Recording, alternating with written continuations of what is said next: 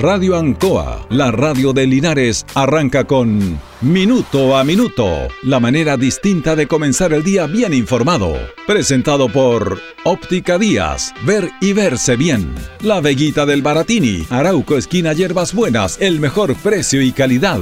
Lubricentro Maife, todo en cambio de aceite. Consulta médica del doctor Daniel Guzmán, siempre más cerca de usted. Y Panadería El Baratini, en Avenida Cardenal Silva Enríquez, al ingreso del nuevo amanecer. Aquí comienza Minuto a Minuto.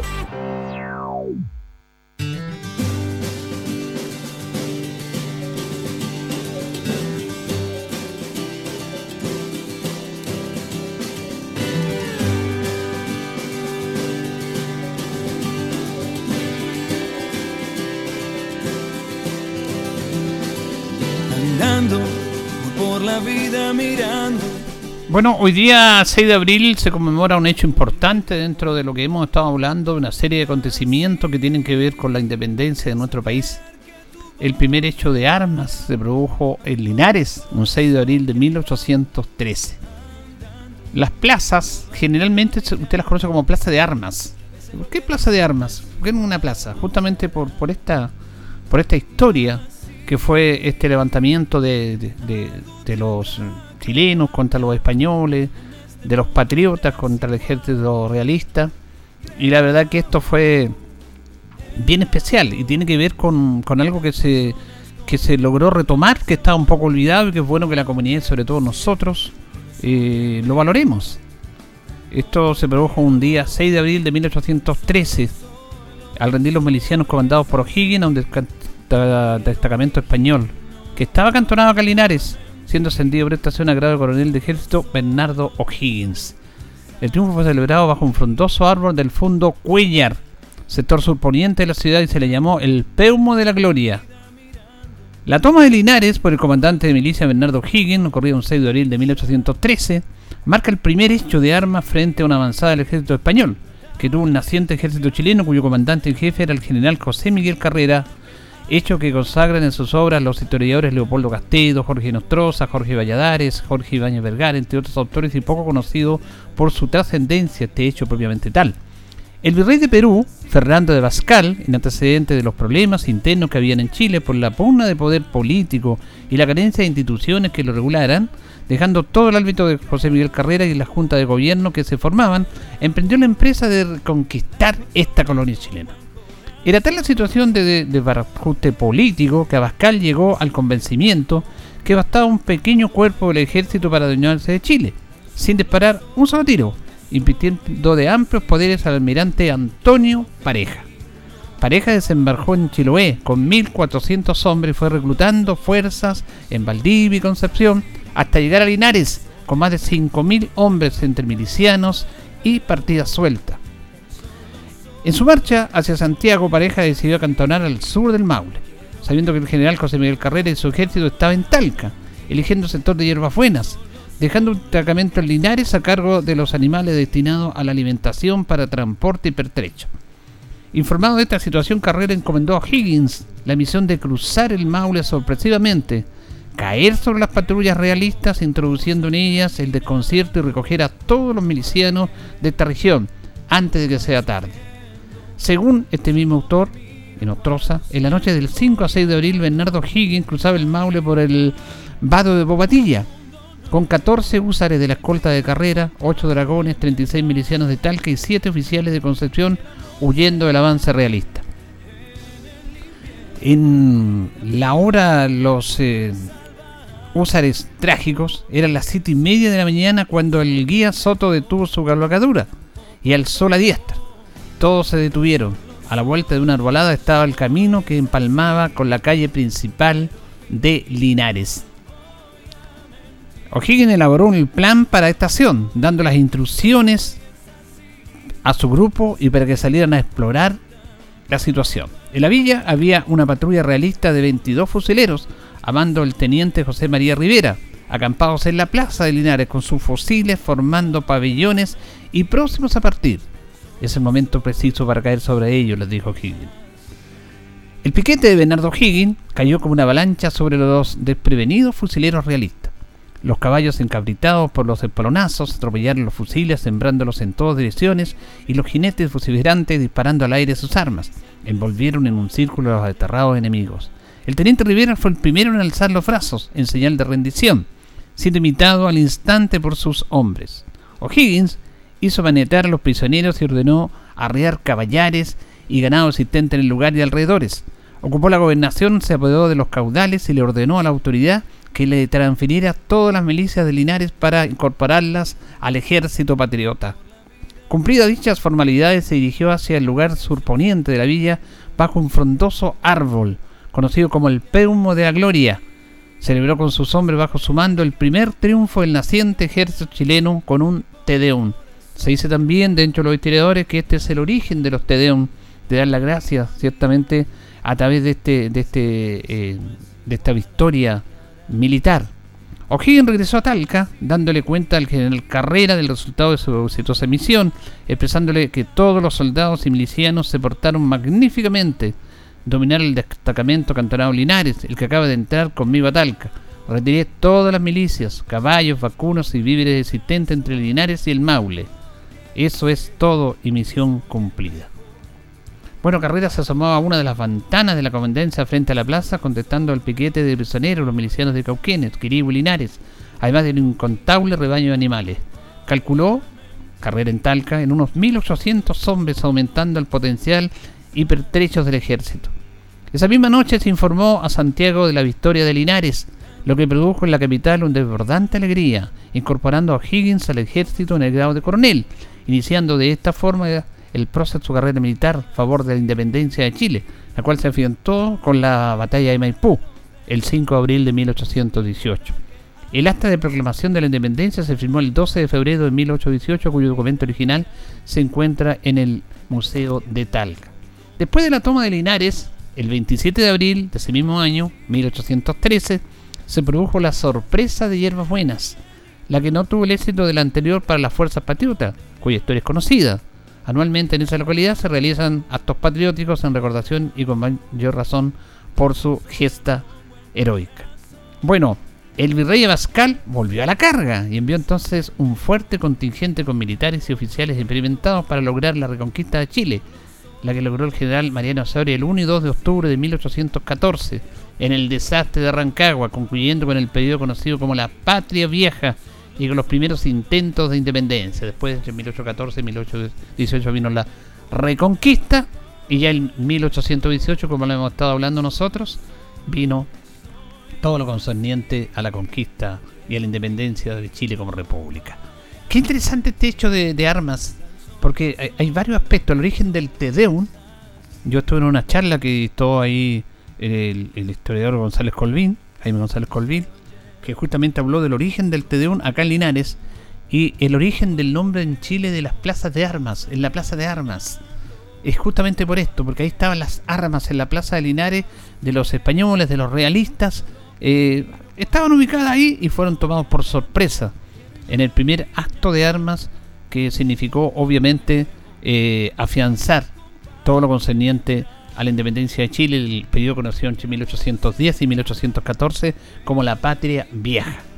Bueno, después Mariano Osorio reconquistó esto y entre el año 1814 y 1818 estuvo la reconquista con varias batallas, escaramuzas entre los patriotas chilenos y los, que, los chilenos que también apoyaban a los realistas, hasta que esto terminó, como comentábamos ayer, básicamente con lo que fue la batalla de Maipú, en el cual se afianzó definitivamente una victoria militar de Chile sobre los españoles los españoles comandaban por Osorios, pero también que eran chilenos, como lo comentábamos en el día de ayer, que eran chilenos que estaban apoyando el movimiento realista porque ellos consideraban que era, que era lo mejor que le podía pasar a Chile en esos años, que estuviéramos gobernados por los, por los españoles, eh, por los realistas y no por los chilenos. Es más, cuando Osorio logra reconquistar eh, de la patria vieja en 1814, cuando se produce el desastre de Cancha Rayada, el desastre de Rancagua, bueno, miles de santiaguinos y chilenos recibieron con vítores a los eh, realistas españoles. Y la, y la, y la pelea, eh, la batalla de Maipú, fue justamente entre muchos chilenos contra chilenos que estaban apoyando el movimiento realista. Y que en el ejército chileno pelearon italianos, pelearon franceses y lo decíamos también quien dirigió la batalla militar fue un argentino, José de San Martín, el coronel Las Heras, y quien estaba a cargo del batallón, del primer batallón era Manuel Blanco Encalada, un chileno que nació en Argentina, que fue el primer presidente que tuvo Chile, como conocida como república. Entonces aquí se unieron todas las latitudes, no solamente los chilenos, todos se unieron para el bien de la democracia. Y lo importante de esta pelea en esta parte del continente, porque de ahí se fue hacia el virreinato de Perú, donde estaba todo el poderío español, donde estaba concentrado el poderío de la corona española, para derrocar eso. Y paralelamente también eh, pasó en Uruguay, pasó en Argentina, que eran las provincias unidas, que después se dio Argentina, por eso se llamaba Buenos Aires. Eh, ahí tuvo un factor importante, por supuesto, San Martín, también José Artigue en, Uruguay, Simón Bolívar, que quería una patria, una gran patria que se llamaba la Gran Colombia. Eh, Venezuela, Ecuador y Colombia se pensaba que era eh, se iba a denominar la Gran Colombia, un solo país. Eh, pero después quedó dividido en, que, todo, que todos lo sabemos, pero fueron aspectos importantes de nuestra independencia. Y lo reitero, yo reitero estos temas porque son hechos que debemos destacar nosotros como ciudad no destacamos esto. Talca celebra ya, posesionó el Día de la Independencia, el, día de la, del acta de la independencia en Chile, el 12 de febrero. E, ellos ya lo posesionaron. Entonces, Linares tiene que posesionar estas fechas, que estaban ahí como un poco olvidadas en el tiempo, y que fue el primer hecho importante de armas contra los españoles, el levantamiento, que significó un aspecto importante para llegar después a lo que fue definitivamente la independencia de este país. Y, por ahí está esa frase de O'Higgins, la patria comienza en Linares. Bueno, los historiadores algunos están de acuerdo, otros no están de acuerdo. La historia es esa. ¿ah? Son diferentes visiones respecto a esto. Lo importante es rescatarlas, darla a conocer. Y creo que durante mucho tiempo este hecho estuvo dormido en Linares. Y bueno que se haya destacado. Se hicieron, se hacían actividades, pero recuerde usted que estamos en pandemia. Pero nosotros lo recordamos igual. Un día como hoy, justamente el año 1813, el primer hecho de armas se produjo el corazón neurálgico de nuestra ciudad, en Linares, y la victoria sorpresiva fue celebrada ahí, en el lugar de la famosa casa Cuellar, que todavía está al final de la calle Rengo. Linares también es parte de la historia de la independencia de un Chile independiente. Señoras y señores, estos comienzos con valor agregado de minuto a minuto en la radio Ancoa han presentado por Óptica Díaz, que es ver y verse bien. Óptica Díaz es ver y verse bien. Usted ya nos conoce, somos calidad, distinción, elegancia y responsabilidad. Atendido por un profesional con más de 20 años de experiencia en el rubro. Convenios con empresas e instituciones. Marcamos la diferencia. Óptica Díaz es ver y verse bien. Buenos días, gusto de saludarlo, 8 con 16. Hacemos minuto a minuto en Radio Ancoa en este día martes 6 de abril, junto a don Carlos Agurto ahí en la coordinación. Tenemos 14 grados en la ciudad de Linares, vamos a tener una máxima de 24. Vamos a tener ciudad parcial variando despejado. Hoy día están de oromástico las Edith. Edith están de oromástico, las saludamos a ella. Es el día 96 ya del año. Fíjense que un día como hoy del año 1722 Descubrimiento de la isla de Pascua. El marino holandés Roggeveen descubre la isla Rapanui y toma posesión de ella a nombre del rey de España. Esta isla está ubicada a 2.600 millas de Valparaíso y tiene 180 kilómetros cuadrados y está anexado al territorio chileno. Ha dicho historia que podríamos comentar ahí de la isla de Pascua, Rapanui. 1817 las tropas de las Heras y Freire ocupan la ciudad de Concepción. 1830 Diego Portales acepta el cargo de ministro de Relaciones Exteriores en el gobierno del presidente José Tomás Ovalle y más tarde es designado ministro del, Interior. La figura de Portales es fundamental en el desarrollo chileno, muy criticado ahí, que decían que era muy autoritario, pero Diego Portales fue fundamental en la esencia democrática de este país. En el año 1927 el presidente de la República, Emiliano Figueroa, se aparta de sus funciones y designa eh, en su reemplazo a Carlos Ibáñez del Campo. Un periodo oscuro, complejo políticamente de la estabilidad política del país entre el año 1925 y 1927. Fue hubo gobiernos que duraron 3, 4 días, presidentes que duraron 2 días, fue súper complejo esa historia y ahí estaba presente el linarense, Carlos Ibáñez del Campo. Y en el año 1959, durante el gobierno de Jorge Alessandri, eh, debido a la devaluación sufrida por la unidad monetaria de la época, el peso, se cambia el peso. El peso era la moneda chilena en esos años y se cambia para estabilizar la unidad económica que estaba compleja en el escudo. ¿Se acuerda? El escudo. Eso fue en el año 1959. Son parte de la historia que contamos. Y también, por supuesto, eh, lo, que, lo que estábamos contando ahora. Lo que es el, el primer hecho de armas que ocurrió un día 6 de abril del año 1813, acá en la ciudad de Linares. Vamos a ir a la pausa, don Carlos. Vamos a ir a la pausa con nuestros patrocinadores y luego seguimos acá en nuestro programa. Estamos en Minuto a Minuto en Radio Ancoa. Radio Ancoa. La mejor manera de comenzar el día informado. La consulta médica del doctor Daniel Guzmán, siempre más cerca de usted, se atiende por FONASA, ISAPRE, DIPRECA, CAPREDENA y particular. Se hacen lavados de oídos, el doctor Daniel Guzmán lo espera en Kutmoller 333, frente a la plaza. Lubricentro Maife, todo en cambio de aceite. Le dejamos su vehículo como nuevo. Personal calificado, una atención cercana, convenios con empresas e instituciones. Maife, el lubricentro de Linares, ubicado en Esperanza 633, entre Lautaro y Yumbel. La panadería del Baratini, el mejor pan, tortas, pasteles, brazos de reina de nuestra propia elaboración. Abarrotes, cecinas, frutas y verduras. El mejor precio y la mejor calidad. Lo esperamos en Avenida Cardenal Silva Enríquez, al ingreso del nuevo amanecer. Estamos a su servicio. Óptica Díaz es ver y verse bien. Usted ya nos conoce, somos calidad, distinción, elegancia y responsabilidad.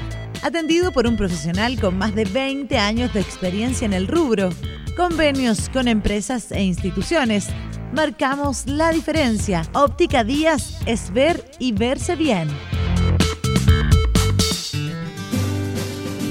Bien, ya son las 8 de la mañana con 20 minutos. Hacemos minuto a minuto en la radio Ancoa. Se han estado haciendo, están tomando medidas en relación a este tema de vacunación. Eh, se ha ampliado el rango de lugares de vacunación para el COVID. El Ignacio Carrera Pinto, desde ayer se empieza a vacunar desde ahí también. Recordemos ustedes que estaban los locales que ya conocemos: Liceo Valentín Letelier, Liceo Irineo Badilla Fuentes Politécnico y Liceo Comercial. Ahora se agrega la vacunación contra el COVID en primera y segunda dosis el Ignacio Carrera Pinto. También la, la toma de PCR, que habitualmente se hacía en la Plaza de Armas, ahora se traslada a la Escuela Juan Martínez de Rosas, en los básicos, está detrás del gimnasio Ignacio Carrera Pinto, porque hoy el tiempo ya está un poquito más helado, bajan las temperaturas y para no estar al aire libre ahí, acá también se está un poco al aire libre, pero un poquito más protegido, se empieza a realizar todo lo concerniente a la vacunación, perdón, a la toma de PCR ahí en el Juan Martínez de Rosa.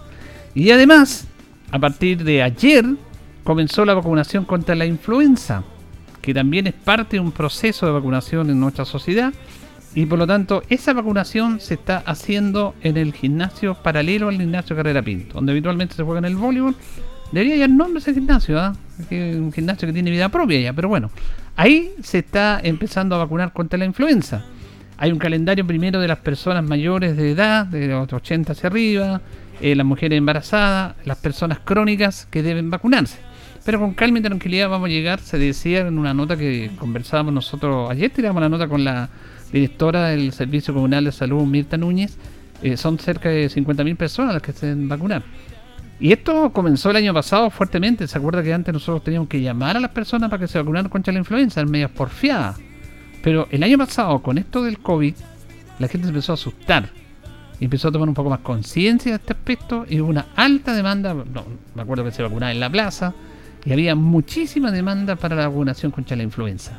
Eso significó, lo decía también Mirta Núñez, de que el año pasado hubo menos enfermedades virales respiratorias acá en Linares, que son habituales en los tiempos de invierno, porque obviamente con las bajas temperaturas hay más virus, que están, por ejemplo, la influencia está controlada a través de la vacuna, algo que va a ser más adelante lo mismo del COVID, y tenemos que convivir con esto. El uso de mascarilla, las medidas higiénicas propiamente tal, ayudaron a que hubiera menos contagios de personas con los virus tradicionales del el invierno. Así que en ese sentido ayudó mucho. Y este año se piensa lo mismo, que va a haber una alta, alta acción para vacunarse. La gente se va a vacunar muchísimo, muchísimo contra la influenza, porque ya tomando más conciencia de este aspecto, ya se vacunó. Los primeros en vacunarse, por supuesto, son el personal de salud que está en directa relación con este, con este tema. Vamos a dar una buena noticia, lo hemos dicho. Ayer eh, ya comenzó definitivamente en forma oficial a funcionar la veterinaria municipal.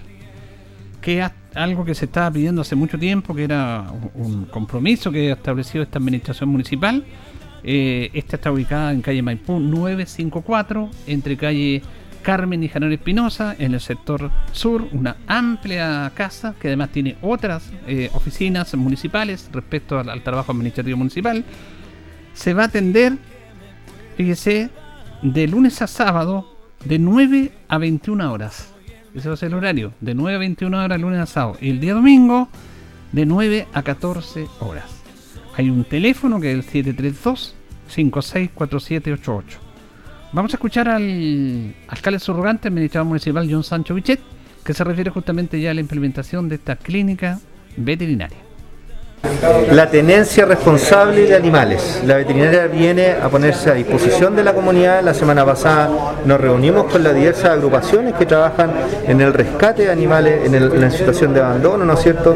Eh, con enfermedades gravísimas que nadie se hace cargo. Hoy día eh, damos este puntapié inicial eh, en este proceso, ¿no es cierto?, de sociabilizar esta veterinaria que va a funcionar acá en Maipú 954 desde las 9 de la mañana, de lunes a viernes hasta las 9 de la noche.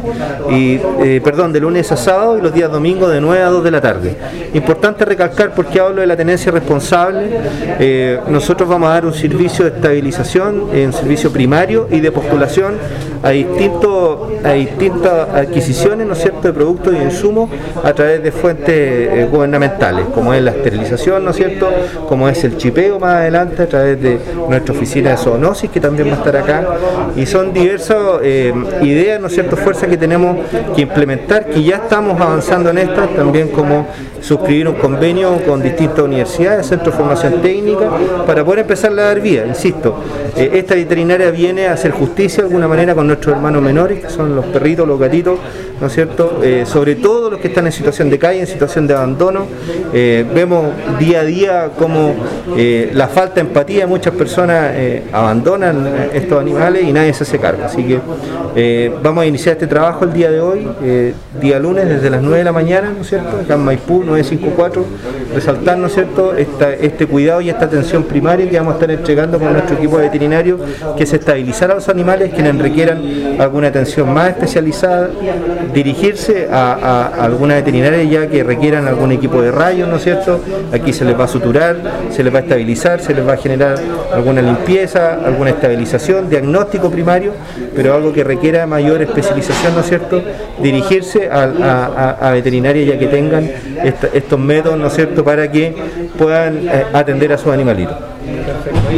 ¿La idea con el tiempo ir creciendo en este aspecto? Como todo proyecto, mi estimado Julio, parte y uno ya tiene sueño inmediatamente. Aquí lo importante rápidamente es poder suscribir convenios con alguna universidad estatal o privada, con algún centro de formación técnica, empezar a trabajar en el catastro de animales en situación de abandono, para empezar a levantar proyectos, insisto, tales como la esterilización, tales como el chipeo de animales y, ¿no es cierto?, incentivando las ferias de adopciones que con gran éxito hicimos una hace un par de, meses atrás, poderla, ¿no es cierto?, replicar, esperemos que la pandemia así lo permita, y también extender el horario. Hoy eh, funciona hasta las 9 de la noche por el estado, ¿no es cierto?, el toque de queda que nos, encontramos, pero esperemos, ¿no es cierto?, ya saliendo esto, poder extender las 24 horas del día. La idea es esto más adelante, insisto, es trabajar 24-7 y poder recibir a todos los animalitos, gatitos y perritos de la comuna de Linares. ¿Cómo acreditamos que son de la comuna de Linares? El dueño que, que tenga algún animalito con cualquier boleta, ¿no es cierto?, servicio, con cualquier documento y quienes están en situación de calle es obvio que van a ser recibidos, ¿no es cierto?, y tratados en nuestra veterinaria. Perfecto. Bien, ahí teníamos entonces al administrador municipal y alcalde surgante John Sancho Vichet, dando a conocer todos los elementos de esta nueva clínica veterinaria que ya comenzó a funcionar. Reiteramos, está ubicada ahí en Maipú 954, entre las calles Carmen y General Espinosa. Se atiende de lunes a sábado de 9 a 21 horas, domingo de 9 a 14 horas, con un teléfono que es el 732 564788 732-564788 para agendar horarios, para cualquier duda y pueden ir presencialmente. un presente ayer y fue muy muy bonito esto porque es necesario ese tema de la tenencia responsable de nuestras mascotas. Vamos a ir a la pausa, don Carlos, y ya retornamos en nuestro segundo bloque.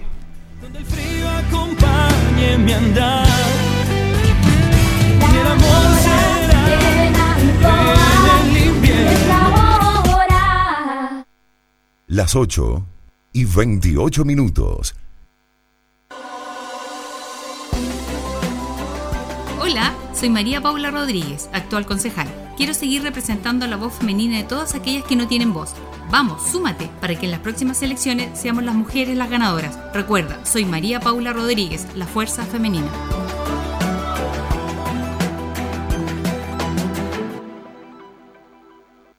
¿Qué nos mueve a estar cerca de ti? Nos mueven tus buenas noticias. Que logres lo que parecía difícil. La diversidad. Nos mueve tu esperanza. Nos mueve tu futuro. También tu diversión. El respeto.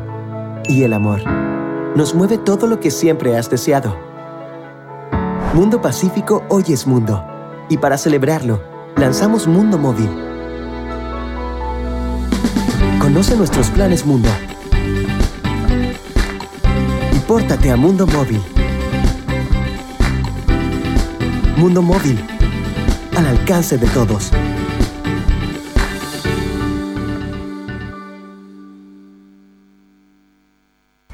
Soy Cristian Rume González, profesor de educación física y linarense de corazón. He tomado el desafío de postularme como concejal por nuestro amado Linares. Toda mi vida he sido un amante del deporte y el compromiso social. Conozco muy bien las realidades que viven los diferentes sectores de nuestra comuna. Por ello, estoy convencido de que seré un gran aporte en el Consejo Municipal, donde seguiré trabajando fuertemente por el desarrollo social y deportivo de mi comuna. En las próximas elecciones municipales, tu concejal es Cristian González, porque para mí, Linares va primero Vota 304.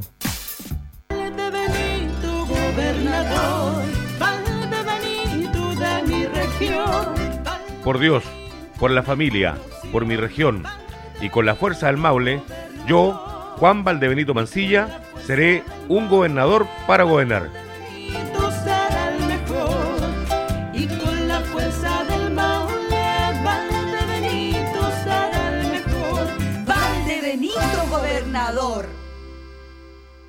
En Independencia estamos preparados para que postules al primer llamado a subsidio habitacional DS01 y sigamos cuidándonos. Implementamos un sistema 100% en línea para que no te muevas de tu casa. Visita www.seindependencia.cl y con la ayuda de nuestras ejecutivas postula fácil y rápido. Comunícate a los teléfonos de salas de venta o a través de nuestros canales digitales. En Curicó, Talca, Linares, San Javier, Constitución o Cauquenes, postula con Independencia. Inmobiliaria que ha convertido en propietarios a más maulinos en la región.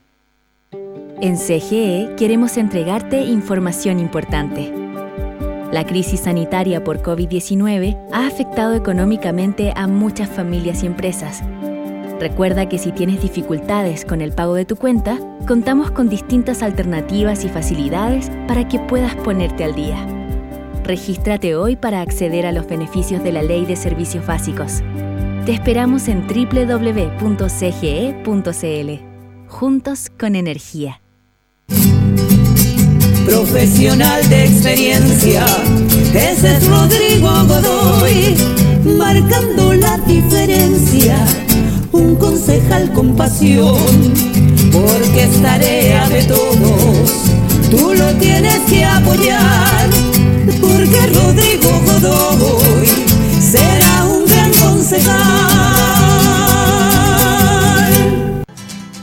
Hola, soy Gabriel Rojas, candidato a gobernador regional.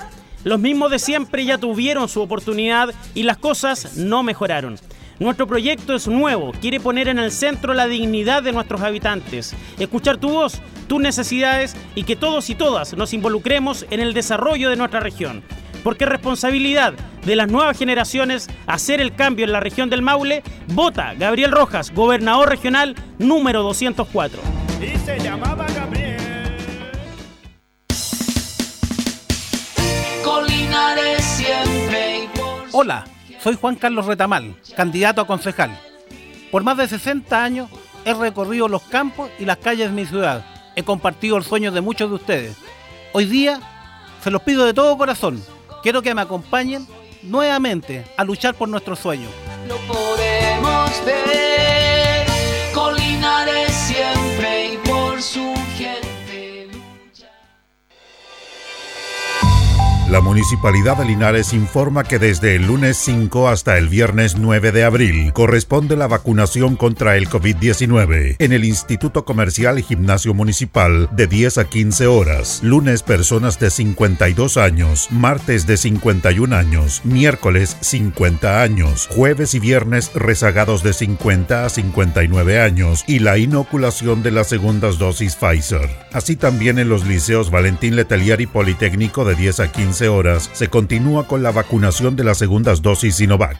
Y en los sectores rurales, personas entre 50 y 59 años, continuación de segundas dosis y rezagados de semanas anteriores. Por otra parte, se insta a la comunidad a informarse y conocer el calendario de vacunación contra la influenza que comienza esta semana. En el sector urbano se realizará en el gimnasio aledaño al gimnasio Ignacio Carrera Pinto a personas de 80 años y más, embarazadas con edad gestacional y trabajadores de la salud de asistenciales públicos y privados. Y en el sector rural, lunes, Escuela Yancanao y Baragruesa de 10 a 15 horas. Martes, Escuela San Víctor Álamos de 10 a 15 horas. Posta Chupayar de 10 a 15 horas. Y Posta Embalse Ancoa de 10.30 a 15 horas. Miércoles, Escuela Baragruesa y Estación de Enfermería Las Hornillas de 10 a 15 horas. Jueves, Escuela Las Toscas y Posta Palmilla de 10 a 15 horas. Viernes, Posta Vega de Salas de 10 a 15 horas. Posta Los Guayes de 11 a 15 horas y Posta Pejerrey de 10.30 a 15 horas. En tiempos de pandemia, estamos más cerca de ti. Linares Corporación Municipal,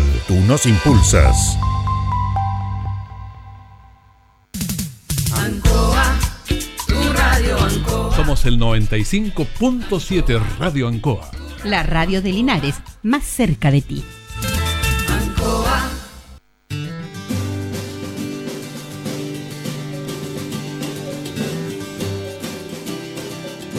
Bien, continuamos, continuamos en nuestro programa Minuto a Minuto en Radio Ancoa. Ya nos separan 25 minutos de las 9 de la mañana. Saludamos a don Juan Carlos Retamal que lo tenemos con nosotros. ¿Cómo está don Juan Carlos? Buenos días. Hola, muy buenos días, Julito, y muy buenos días a todos nuestros amigos de Radio Ancoa del campo y de la ciudad.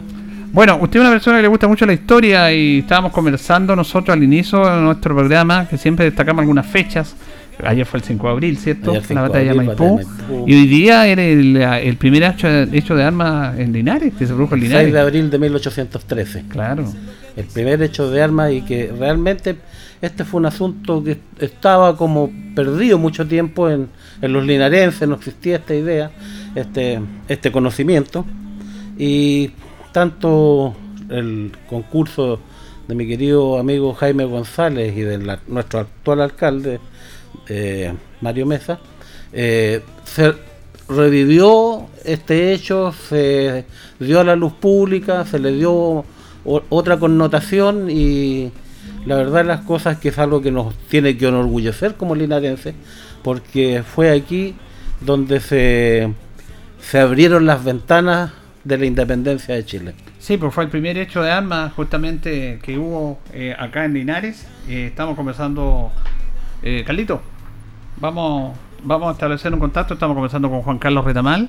Eh, vamos a hablar con don Mario, que don Mario teníamos estipulado ahí eh, ocho horarios para este programa. Le va a tener que tirar la oreja a sus asesores, don Mario, porque eh, que se ordenen un poco. Pero queríamos destacar este hecho que es fundamental y que esta administración municipal la sacó como el baúl de los recuerdos. Esta fecha no puede pasar Así desapercibida. ¿Cómo está, don Mario? Buenos días.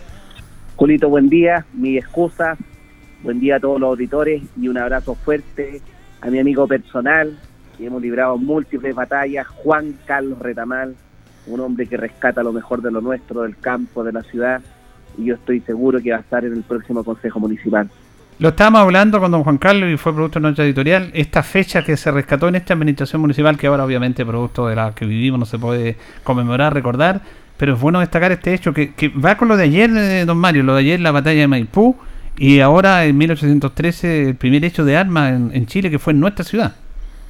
Mire, quizá usted, Juan Carlos Retamal y yo somos amantes de lo nuestro, de lo bueno y no tan bueno, porque la historia la construyen los hombres con contextos distintos y siempre le hemos dicho, yo eh, no soy quien para jugar a los hombres del pasado con las circunstancias eh, del presente y es fácil hacerlo, pero uno debe sentirse orgulloso que en, que en nuestra ciudad, un 6 de abril del año 1813, eh, se haya producido el primer hecho en el proceso de la independencia, que nace un 6 de abril del año 1813, es decir, hoy, pero hace muchos años, y haya culminado eh, con el abrazo de Maipú eh, en el año 1818, que fue hace muchos años y también lo recordamos ayer. Y esta fecha, del 6 de abril del año 1813, nosotros acuñamos la frase, para los linarenses la patria comienza en Linares.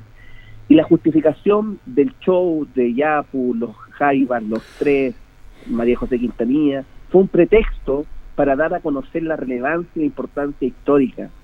El Maule eh, es tremendamente importante en la historia de Chile, desde su nacimiento hasta el proceso de culminación de la independencia. Y nosotros hemos querido rescatar esta fecha, eh, el sentido identitario, a través de dos fechas importantes. La Semana de la Chilenidad, que siempre fue un éxito, y una fecha local como el 6 de abril del año 1813, donde pudimos dar a conocer esta fecha, la rescatamos del baúl de los recuerdos, fue eh, además apoyada desde el punto de vista académico por un tremendo amigo de la provincia de Linares como Jaime González Colville, eh, la dimos a conocer también en los establecimientos educacionales, se realizaron ponencias en el Teatro Municipal de nuestra ciudad, así es que sin perjuicio del contexto de la pandemia nos impide realizar actos como este, no queríamos permanecer ajenos y por eso estamos divulgando un video que recuerda esta fecha importante para la ciudad. Además que tiene su origen del acuerdo a lo, lo que dijo Jaime González Colvino, una actividad que tuvimos en el teatro con los profesores, como bien dice usted, tiene el, el Tedeum, que es tradicional en, las celebraciones de Noche de Independencia, el 18 de septiembre, tiene su origen aquí también, a través del Tepeumo ahí del Fondo de las Cuellas, donde celebraron y agradecieron este hecho histórico. Tal cual, el, el Tedeum ecuménico que nosotros conocemos el 18 de septiembre cada año y que se ve por televisión con la presencia del presidente de la República, los representantes de todos los poderes del Estado eh, y del Congreso Nacional, por cierto. Ese hecho conocido hoy como Tedeum eh, ecuménico, que convoca a todas las fuerzas religiosas del país, nace en Linares.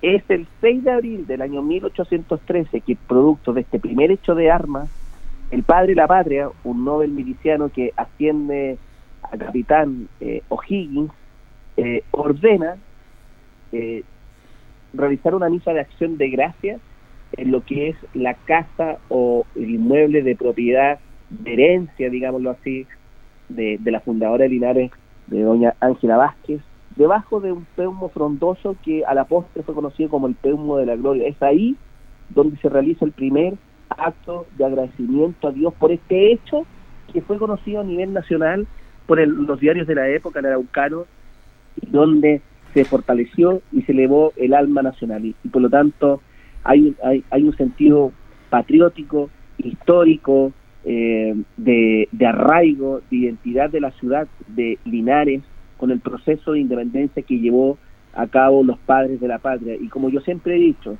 uno no tiene que caer en el error de ser carrerista o higuinista o rodriguista.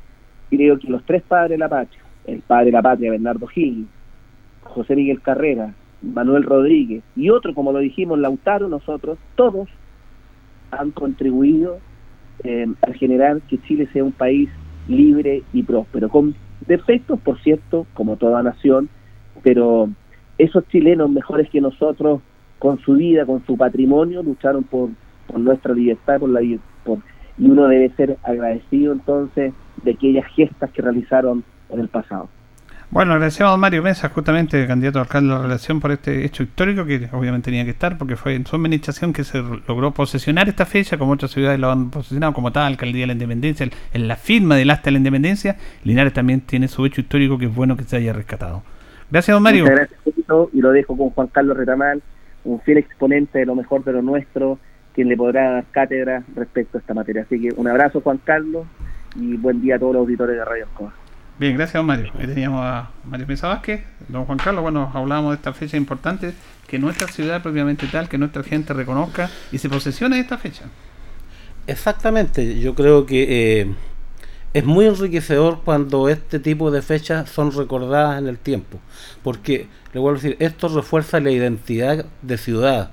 Nosotros muchas veces eh, nos sentíamos como que no teníamos un patrimonio histórico que mostrar eh, que nos identificara, que fuera potente, que fuera este. Y sin embargo lo teníamos, estaba guardado, no lo habíamos sacado a la luz. Y como le digo, dentro de los ejes programáticos de la campaña anterior de Mario Mesa estaba el reforzar la identidad linarense. Y se han hecho una serie de acciones como la fiesta de la chilenidad y esto de rescatar la fecha del 6 de abril de 1813 como el primer hecho de armas, donde se da realmente, es, es como lo que yo digo, se abrió la ventana hacia la independencia y hacia la libertad de Chile. Sí, don Juan Carlos, y, apoyando su presencia, es importante conversar un tema que usted lo planteó la otra vez y que tiene que ver porque cuando uno asocia al, denominado campo, aunque ahora está muy poblado todo esto, han cambiado los tiempos, lo, asocia a, a, la siembra, a la propiedad agrícola, a las tradiciones. Pero usted eh, tocó un tema súper importante que tiene que ver con el desarrollo rural el desarrollo rural, que nuestras comunidades, comunidades rurales se desarrollen y que no estén ajenos a todo el desarrollo técnico, tecnológico, de poder desarrollarse propiamente tal, a través de una política comunal. Eh, es interesante lo que usted planteó, ¿cómo, se puede hacer eso? Es así, y mire, una de las cosas que yo le comenté el otro día fue de que en el Consejo Municipal se forman diferentes comisiones de trabajo dentro de los concejales. Y no existe una comisión de desarrollo rural. No existe. Y resulta que hoy día nosotros, el, sector rural, está en desventaja con el sector urbano, por muchas razones. Por, por, rentabilidad social, por ejemplo, cuando nosotros queremos ver un proyecto y decimos cuál es la rentabilidad social, indudablemente los proyectos urbanos donde la gente está más congregada son más fáciles de justificarlo socialmente. En el caso de, del campo es diferente. Y eso no se ha visibilizado en el sentido de que el aislamiento, la falta de conectividad, eh, la, escasez de agua potable, son una serie de factores que realmente frenan el desarrollo de los sectores rurales. Se ha avanzado, sí, se ha avanzado mucho, pero nosotros requeremos de que eso sea una política permanente del municipio en, y que haya un este. Por eso yo le decía y creo eh, de que de existir la posibilidad de ser concejal es pedir de que se cree la Comisión de Desarrollo Rural. Porque eh, hay muchas acciones que se pueden hacer. Hoy día nosotros Linares cuenta con cuatro eh, convenios Proesal INDAP. Esto es un convenio que se hace donde la municipalidad se compromete, hace un aporte, INDAP hace otro aporte y se contratan profesionales para que den asistencia técnica a agricultores que ingresan al a los programas Prodesal. Nosotros tenemos cuatro, tenemos 414 eh, agricultores, pequeños agricultores estamos hablando, desde 0,5 a 2 hectáreas de riego básico, que es el, foco de, atención para estos usuarios pero nos necesitamos más. Nosotros tenemos demanda de más gente que, eh, que, que, ingresarlo. Por lo tanto, estamos empeñados y ver la posibilidad durante este año de tomar contacto con la autoridad, solicitarle a través de, del señor alcalde de que se cree uno o dos procesales más, porque los necesitamos, porque es una buena manera para que la gente pueda ser más productiva. Y y como le digo, eso es lo que queremos hacer. Por otro lado, yo quiero proponer al municipio la posibilidad, dentro del, programa Progresal, se da un bono que se llama, que es un bono de fomento a la agricultura. Es un bono de 115 mil pesos, pero que le sirve para comprar forraje para los animales o comprar eh, pesticidas para sus eh, eh, siembras, para, entonces para sus cultivos. Eso mismo a lo mejor dentro de la municipalidad, así como la municipalidad apoya a otras personas de, de situación social desmejorada, pedirle que se considere en el presupuesto municipal una cantidad de dinero para aquellos agricultores que hoy día no están en Prodesal, para aquellos agricultores de que hoy día no tienen acceso a ese tipo de beneficios. Entonces que la municipalidad en subsidio los pueda ayudar con eso. Este. ¿Cómo se hace eso? A través de presentación de, una solicitud de la persona, de- del agricultor, con una ficha social, donde realmente reúna los requisitos de que necesita ser beneficiario de esto. Yo creo que se puede hacer, no es una gran cantidad de dinero, eh, pero creo que el beneficio que produce va a ayudar a mucha gente. Entonces, ese tipo de cosas, nosotros tenemos que luchar, ir donde las autoridades, recorrer uno por uno, si las seremías o la subsecretaría o los ministerios, donde podamos conseguir aporte, podamos conseguir recursos para que realmente nuestros agricultores puedan tener esos accesos, mejorar los caminos que falten. Eh, hoy día hay una lucha tremenda por la conectividad. Nosotros salimos, yo le digo, a San Antonio ya tenemos mala señal, sin hablar de Palmilla. Entonces, y no puede ser de que en la época que estamos viviendo estemos tan atrasados en ese sistema cuando hoy día ya no, no es un lujo el, el tener un teléfono y conectarse. Hoy día es una necesidad que usted lo requiere para todo tipo de cosas. Hoy día sin ir más lejos, para poder tener un permiso para salir, este para pedir un salvoconducto, usted tiene que meterse a la comisaría virtual. Y si no tiene conectividad, yo lo veo a diario con nuestros agricultores, sobre todo el sector precordillerano, que es, complica, le dan un permiso por dos horas, cuando resulta que la micro se demora dos horas en llegar al Linares. Entonces no, no, no tiene sentido. Ese es un asunto que está hecho para otro tipo de realidades, para el sector urbano posiblemente. Pero ahí es donde empezamos a ver las diferencias que nos produce el sector rural. Entonces, por eso le digo, yo creo que ese tipo de cosas se pueden hacer, se pueden trabajar.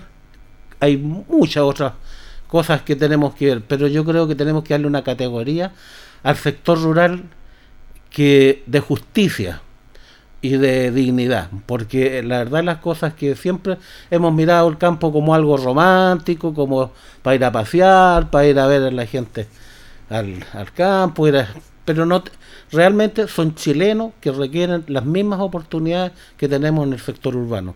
Y yo, créame, la verdad las cosas estoy muy comprometido con eso, así como estoy comprometido con las tradiciones chilenas, de igual forma estoy comprometido con el desarrollo rural de todos nuestros habitantes del campo. Sin, sin desmedro, por supuesto, de seguir preocupándonos del desarrollo urbano también, porque este es todo un conjunto de armonía que debe manejarse en este. Pero creo que debemos darle un poquito de prioridad a un sector que ha estado eh, semi postergado, no decirle postergado del todo, pero, pero que ha tenido menos atención de la que realmente se necesita. Bueno, y en un hecho tan elemental y, esencial para la vida humana que eh, ellos son los que producen los alimentos. po. Si no se produce el alimento en el campo, ¿en dónde vamos a alimentarlos nosotros? Así. Mi- Mirá, esa pura premisa nomás, pucha que queda la importancia a eso. Así es. La ciudad, si el campo no produce, la verdad las cosas que la ciudad entra en un tremendo conflicto y lo hemos visto con la pandemia. Se cierra la, la vega en Santiago y, Claro. y colapsan inmediatamente todo, porque son los centros de abastecimiento que se tienen aquí en, igual en Linares. Entonces yo creo que hay que preocuparse de eso. Yo creo que nuestros agricultores se lo merecen y vamos a trabajar firmemente por ello. Vamos Usted dice que Linares tiene cuatro Prodesal y que ideal, lo ideal es tener dos más.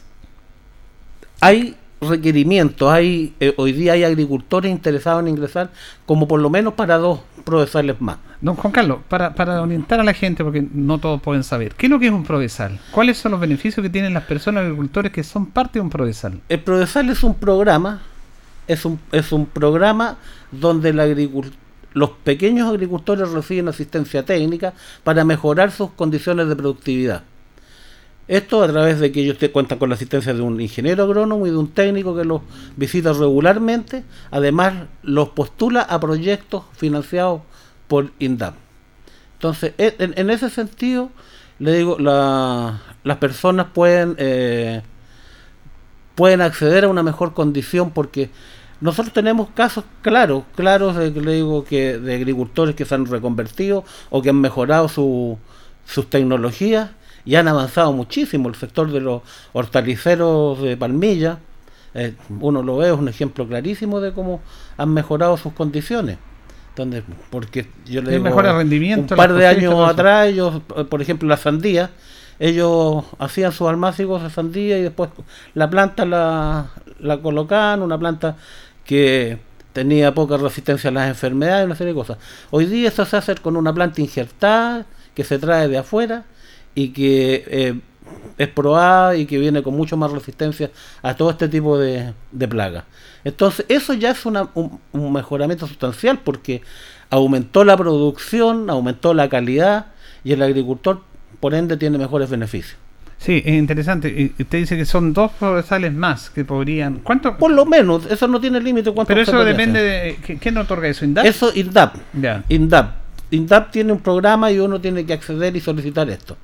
Eh, pero también hay una voluntad política con esto en la cual uno puede a lo mejor eh, ir a esferas más altas, qué sé yo, a la subsecretaría de Agricultura o al ministerio mismo, al ministro. Hay que golpear puertas para conseguir los beneficios que queremos. Y yo estoy dispuesto a ir a golpear puertas si es necesario. Sí, porque tiene que ver también con el interés. Pues si hay interés que personas que ingresen. Hay, Hay, hay, interés, hay interés. hay pues, interés, hay interés. Nosotros, la, mire, el 37% aproximadamente de nuestra población es rural. 37%. El 37% aproximadamente de nuestra población es rural, gente que vive del campo.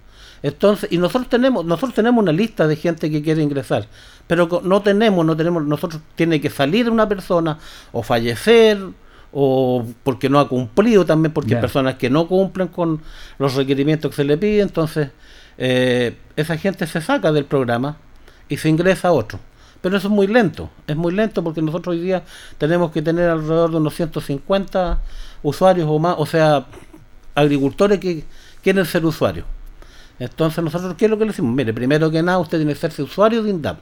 El primer requisito es ser us- usuario de INDAP para poder postular a esto. Y les damos las orientaciones para que lo hagan. Y hemos ido, eh, hemos ido renovando algunas personas. Pero le vuelvo a decir, es muy lento. Entonces nosotros tenemos a gente en una lista de espera que queremos darle una solución pronta. Y que Dios mediante, yo creo que en el transcurso del año vamos a jugar todas nuestras cartas para que así sea y poder al menos conseguir uno y, y seguir luchando por el otro. Y si después se requiere de más, seguir en esto porque lo que necesitamos es dar respuestas, no dar explicaciones. Nos quedan dos minutos. Eh, eh, el problema del agua es un problema real. ¿Cómo, ve usted la situación del agua, básicamente los agricultores? A ver, el, eh, sí, el agua, el agua pasa por varias cosas. Una por se habla del cambio climático, de la escasez por las lluvias, hay una escasez hídrica y, eh, indudablemente. Entonces, hay un problema de agua que tenemos que cuidar. Y una de las maneras de cuidar el agua también pasa por el trabajo que se haga dentro de estas organizaciones, como le digo, como el profesor, porque es mejorar la eficiencia de los riegos. Lo que nosotros tenemos que hacer es mejorar la eficiencia de los riegos, ya no más esos rieguitos botados, donde Claro. el agua se perdía, que la dejaban puesta toda la noche. Entonces, eh, hoy día hay que buscarle de qué manera poder ser más eficiente en el riego. Se usa ya hoy día se está usando mucho el riego por goteo, el riego por aspersión. Hay varias varias técnicas para poder mejorar esto y eso es lo que tenemos que seguir impulsando. Eh, hay hay también eh, subsidios para proyectos de riego. Entonces, todo eso son los- las cosas que nosotros tenemos que ofrecerle al agricultor y eh, asesorarlo para que ellos realmente puedan mejorar eso. Hay escasez de agua potable. Nosotros, yo le digo Mm. una cosa, es, es como una anécdota, le voy a contar, porque el otro día eh, fui a ver unos agricultores que vive, mire, vive Camino San Antonio, detrás del pobre Gustavo. Ya. Ahí atrás hay otro camino y ahí viven un par de familias. En línea recta yo creo que están a 700 metros de las copas de agua. Y no tienen agua potable. Tienen el agua al lado no tienen acceso a ella. Entonces, ese tipo de cosas, como les digo, son las que realmente eh, de repente no se ven. De repente, y, ese es el, yo siempre he dicho, el trabajo, el trabajo de las personas debe ser siempre mirar un poco más allá de lo, de lo, de lo cotidiano. Y, en, eso, y en eso hay que tener, yo creo que un compromiso con las personas. Yo quiero que la gente, eh, yo aspiro a vivir bien, a tener ciertas regalías, tener que mi esfuerzo me dé para tener una vida tranquila. Eso mismo quiero para el resto de mis conciudadanos.